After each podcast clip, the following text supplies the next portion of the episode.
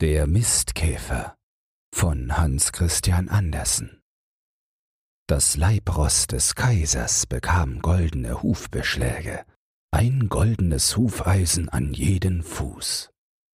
Aber weshalb das? Es war ein wunderschönes Tier, hatte feine Beine, kluge und helle Augen und eine Mähne, die ihm wie ein Schleier über den Hals herabhing. Es hatte seinen Herrn durch Pulverdampf und Kugelregen getragen, hatte die Kugeln singen und pfeifen hören, hatte gebissen, ausgeschlagen und mitgekämpft, als die Feinde eindrangen, war mit seinem Kaiser in einem Sprunge über das gestürzte Pferd des Feindes gesetzt, hatte die Krone von rotem Golde, das Leben seines Kaisers gerettet, und das war mehr wert als das rote Gold. Deshalb bekam des Kaisers Ross goldene Hufeisen und ein Mistkäfer kam hervorgekrochen. Erst die Großen, dann die Kleinen, sagte er. Aber die Größe allein macht es nicht. Und dabei streckte er seine dünnen Beine aus. Was willst du denn? fragte der Schmied. Goldene Beschläge, antwortete der Mistkäfer. Ei, du bist wohl nicht gescheit, rief der Schmied. Du willst auch goldene Beschläge haben? Goldene Beschläge, jawohl, sagte der Mistkäfer. Bin ich denn nicht ebenso gut wie das große Tier da, das abgewartet und gebürstet wird und dem man Essen und Trinken vorsetzt? Gehöre ich nicht auch in den kaiserlichen Stall? Weshalb aber bekommt das Ross goldene Beschläge? fragte der Schmied. Begreifst du das nicht? Begreifen? Ich begreife, dass es eine Geringschätzung meiner Person ist, sagte der Mistkäfer. Es geschieht, um mich zu kränken, und ich gehe deshalb auch in die weite Welt. Immer zu, sagte der Schmied. Grober Kerl, du, sagte der Mistkäfer. Und dann ging er aus dem Stalle hinaus, flog eine kleine Strecke und befand sich bald darauf in einem schönen Blumengarten, wo es von Rosen und Lavendel duftete. Ist es hier nicht wunderschön? fragte eins der kleinen Marienhühnchen, die mit ihren roten, schildstarken, mit schwarzen Pünktchen besäten Flügeln darin umherflogen. Wie süß ist es hier. Wie ist es hier schön. Ich bin es besser gewohnt, sagte der Mistkäfer. Ihr nennt das schön? Nicht einmal ein Misthaufen ist hier. Darauf ging er weiter, unter den Schatten einer großen Levkoje, da kroch eine Kohlraupe. Wie ist doch die Welt schön, sprach die Kohlraupe. Die Sonne ist so warm, alles ist vergnügt. Und wenn ich einmal einschlafe und sterbe, wie Sie es nennen, so erwache ich als ein Schmetterling. Was du dir einbildest, sagte der Mistkäfer. Als Schmetterling umherfliegen, ich komme aus dem Stalle des Kaisers. Aber niemand dort, selbst nicht des Kaisers Leibpferd, das noch meine abgelegten goldenen Schuhe trägt, bildet sich so etwas ein. Flügel kriegen. Fliegen. Ja, jetzt aber fliegen wir. Und nun flog der Mistkäfer davon. Ich will mich nicht ärgern, aber ich ärgere mich doch, sprach er im Davonfliegen. Bald darauf fiel er auf einen großen Rasenplatz. Hier lag er eine Weile und simulierte. Endlich schlief er ein. Ein Platzregen stürzte plötzlich aus den Wolken. Der Mistkäfer erwachte bei dem Lärm und wollte sich in die Erde verkriechen, aber es gelang ihm nicht. Er wurde um und um gewälzt. Bald schwamm er auf dem Bauche, bald auf dem Rücken, an ein Fliegen war nicht zu denken. Er zweifelte daran, lebendig von diesem Orte fortzukommen. Er lag, wo er lag, und blieb auch liegen. Als das Wetter ein wenig nachgelassen und der Mistkäfer das Wasser aus seinen Augen weggeblinzelt hatte, sah er etwas Weißes schimmern. Es war Leinwand, die auf der Bleiche lag. Er gelangte zu derselben hin und kroch zwischen eine Falte der nassen Leinwand.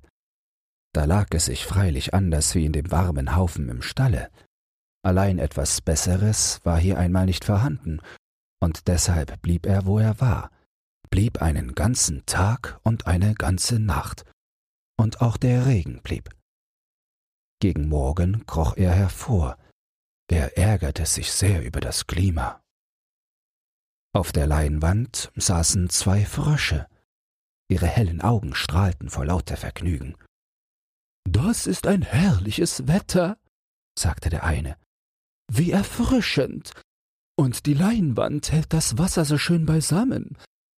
Es krabbelt mir in den Hinterfüßen, als wenn ich schwimmen sollte. Ich möchte wissen, sagte der andere, ob die Schwalbe, die so weit umherfliegt, auf ihren vielen Reisen im Auslande ein besseres Klima als das unsrige gefunden hat. Eine solche Nässe. Es ist wahrhaftig, als läge man in einem nassen Graben. Wer sich dessen nicht freut, liebt in der Tat sein Vaterland nicht. Seid ihr denn nicht im Stalle des Kaisers gewesen? fragte der Mistkäfer. Dort ist das Nasse warm und würzig. Das ist mein Klima. Aber das kann man nicht mit auf Reisen nehmen. Gibt's hier im Garten kein Mistbeet, wo Standespersonen wie ich sich heimisch fühlen und einlogieren können? Die Frösche verstanden ihn nicht oder wollten ihn nicht verstehen. Ich frage nie zweimal, sagte der Mistkäfer, nachdem er bereits dreimal gefragt und keine Antwort erhalten hatte. Darauf ging er eine Strecke weiter und stieß hier auf einen Tonscherben, der freilich nicht hätte da liegen sollen, aber so wie er lag, gab er guten Schutz gegen Wetter und Wind. Hier wohnten mehrere Ohrwurmfamilien. Diese beanspruchen nicht viel, bloß Geselligkeit. Die weiblichen Individuen sind voll der zärtlichsten Mutterliebe, und deshalb lobte auch jede Mutter ihr Kind als das Schönste und Klügste. Unser Söhnchen hat sich verlobt, sagte eine Mutter. Die süße Unschuld. Sein ganzes Streben geht dahin, dermaleinst in das Ohr eines Geistlichen zu kommen. Es ist recht kindlich liebenswürdig, die Verlobung bewahrt ihn vor Ausschweifungen. Welche Freude für eine Mutter! Unser Sohn, sprach eine andere Mutter, kam aus dem Ei gekrochen, war auch gleich auf der Fahrt. Er ist ganz Leben und Feuer.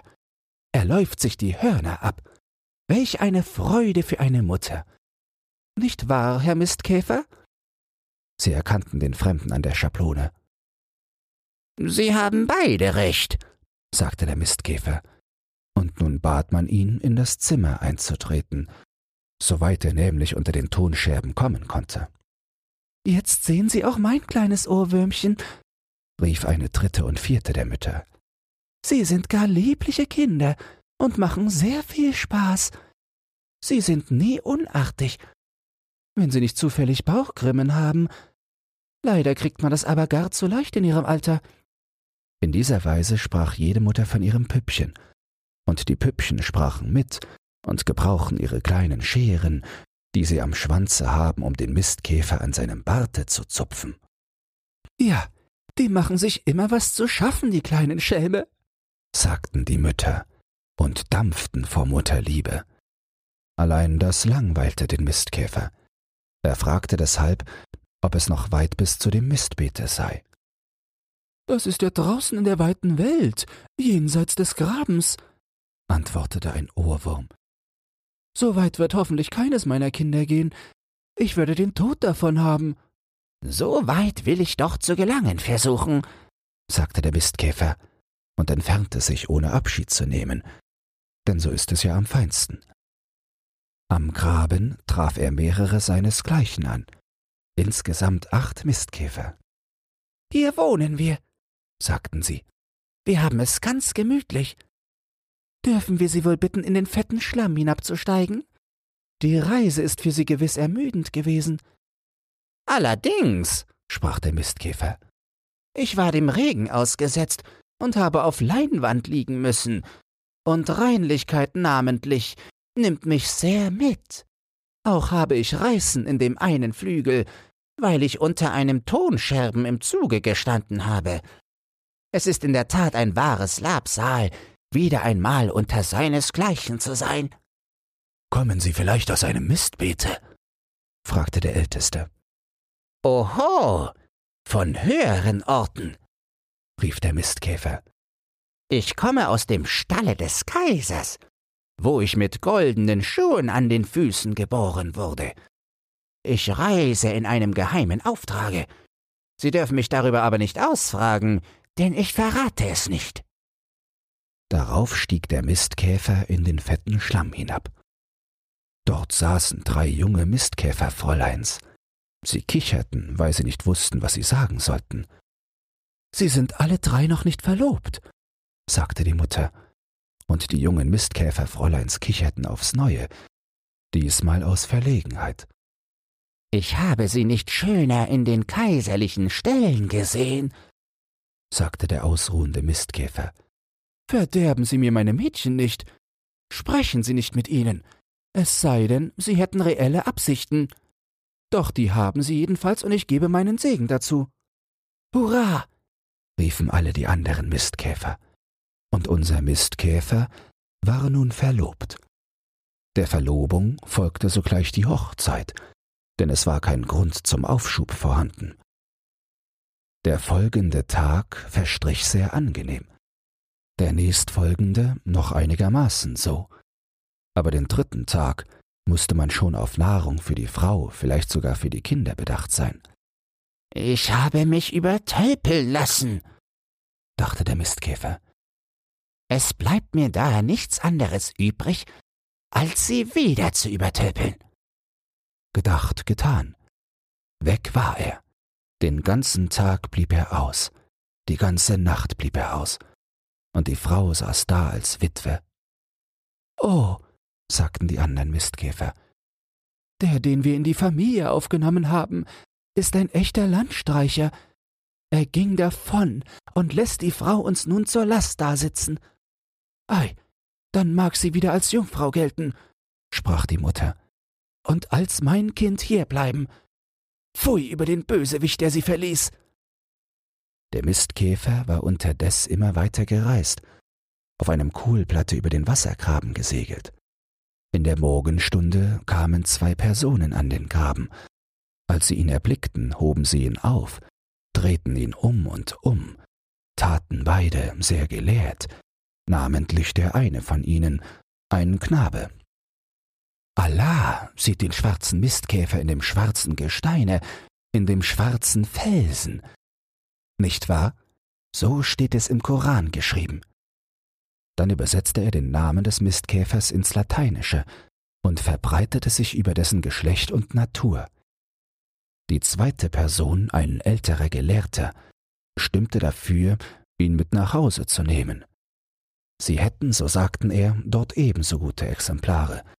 Und das, so schien es unser Mistkäfer, war nicht höflich gesprochen und deshalb flog er ihm auch plötzlich aus der Hand. Da er jetzt trockene Flügel hatte, flog er eine ziemlich große Strecke fort und erreichte das Mistbeet, wo er mit aller Bequemlichkeit, da hier ein Fenster angelehnt war, hineinschlüpfte und sich in dem frischen Miste vergrub. Hier ist es wonnig, sagte er. Bald darauf schlief er ein, und es träumte ihm, dass des Kaisers Leibross gestürzt sei und ihm seine goldenen Hufeisen und das Versprechen gegeben habe, ihm noch zwei anlegen zu lassen. Das war sehr angenehm. Als der Mistkäfer erwachte, kroch er hervor und sah sich um. Welche Pracht war in dem Mistbeete! Im Hintergrunde große Palmen, hoch emporragend, die Sonne ließ sie transparent erscheinen, und unter ihnen welche Fülle von grün und strahlenden Blumen, rot wie Feuer, gelb wie Bernstein, weiß wie frischer Schnee. Das ist eine unvergleichliche Pflanzenpracht. Die wird schmecken, wenn sie fault, sagte der Mistkäfer. Das ist eine gute Speisekammer.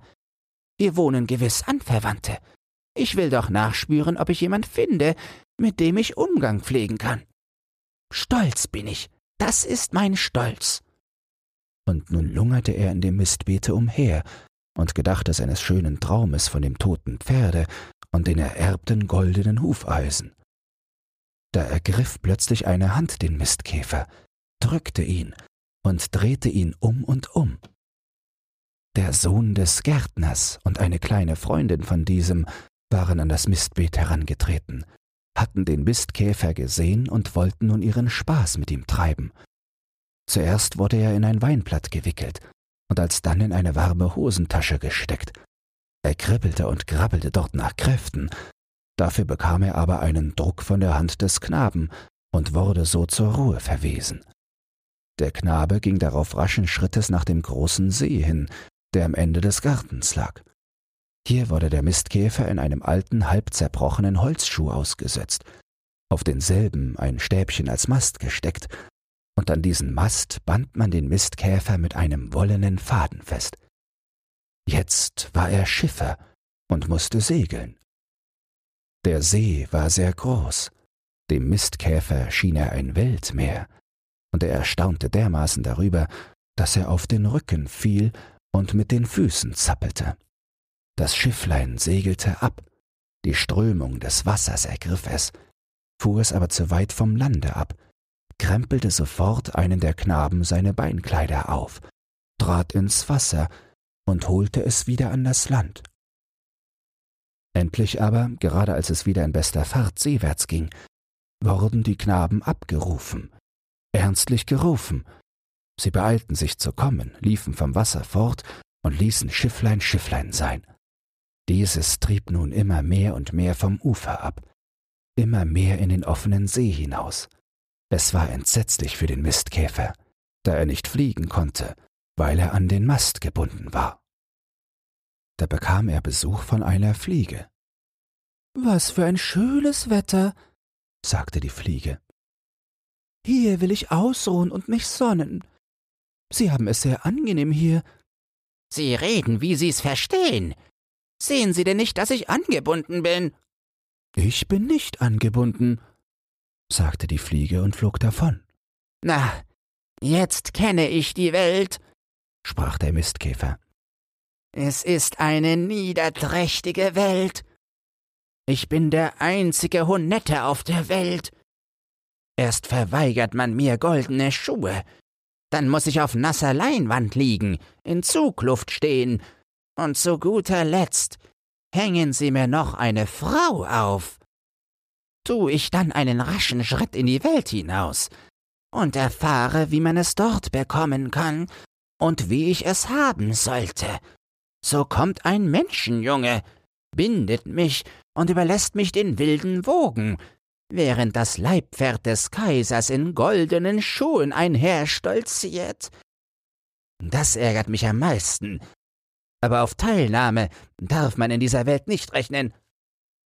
Ein Lebenslauf ist sehr interessant, doch was nützt es, wenn ihn niemand kennt? Die Welt verdient es nicht, sie kennenzulernen. Sie hätte mir sonst auch goldene Schuhe im Stalle des Kaisers gegeben. Damals, als das Leibross des Kaisers beschlagen wurde und ich meine Beine deshalb ausstreckte, hätte ich goldene Schuhe bekommen, wäre ich eine Zierde des Stalles geworden. Jetzt hat mich der Stall verloren, die Welt verloren, alles ist aus. Allein alles war noch nicht aus. Ein Boot, in welchem einige junge Mädchen sich befanden, kam herangerudert. Sieh, da segelt ein alter Holzschuh, sagte eines der Mädchen. Ein kleines Tier ist darin angebunden, rief ein anderes. Das Boot kam ganz in die Nähe des Schiffleins unseres Mistkäfers. Die jungen Mädchen fischten es aus dem Wasser. Eins derselben zog eine kleine Schere aus der Tasche, durchschnitt den wollenen Faden, ohne dem Mistkäfer ein Leid zuzufügen, und als es an das Land stieg, setzte es ihnen das Gras. Grieche, Grieche, fliege, fliege, wenn du kannst, sprach es. Freiheit ist ein herrlich Ding. Der Mistkäfer flog auf und durch ein offenes Fenster eines großen Gebäudes. Dort sank er matt und müde herab auf die feine, weiche, lange Mähne des kaiserlichen Leibrosses, das im Stalle stand, wo es und auch der Mistkäfer zu Hause war. Der Mistkäfer klammerte sich in der Mähne fest, saß eine kurze Zeit ganz still und erholte sich. Hier sitze ich auf dem Leibrosse des Kaisers, sitze als Kaiser auf ihm. Doch was wollte ich sagen? Ja, jetzt fällt's mir wieder ein. Das ist ein guter Gedanke, und der hat seine Richtigkeit. Weshalb bekommt das Pferd die goldenen Hufbeschläge? So fragte mich doch der Schmied. Jetzt erst wird mir diese Frage klar. Meinetwegen bekommt das Ross die goldenen Hufbeschläge. Und jetzt wurde der Mistkäfer guter Laune. Man kriegt einen offenen Kopf auf Reisen, sagte er. Die Sonne warf ihre Strahlen in den Stall auf ihn hinein und machte es dort hell und freundlich. Die Welt ist, genau besehen, doch nicht so arg, sagte der Mistkäfer. Man muss sie nur zu nehmen wissen. Ja, die Welt war schön, weil des Kaisers Leibross nur deshalb goldene Hufbeschläge bekommen hatte, damit der Mistkäfer sein Reiter sein konnte. Jetzt will ich zu den anderen Käfern hinabsteigen und ihnen erzählen, wie viel man für mich getan hat. Ich will Ihnen alle Unannehmlichkeiten erzählen, die ich auf meiner Reise im Auslande genossen habe, und Ihnen sagen, dass ich jetzt so lange zu Hause bleiben werde, bis das Ross seine goldenen Hufbeschläge abgetreten haben wird. Wenn dir dieses Hörbuch gefallen hat, dann teile es oder lass eine Podcast-Bewertung da. Zudem hast du die Möglichkeit, unter den Shownotes bei Spotify anhand von Umfragen und Kommentaren mitzubestimmen, wohin es mit diesem Podcast gehen soll. Du hast Lob, Kritik oder einen Textwunsch, dann lass es mich wissen. Doch nun viel Spaß beim nächsten Hörbuch und eine geruhsame Nacht.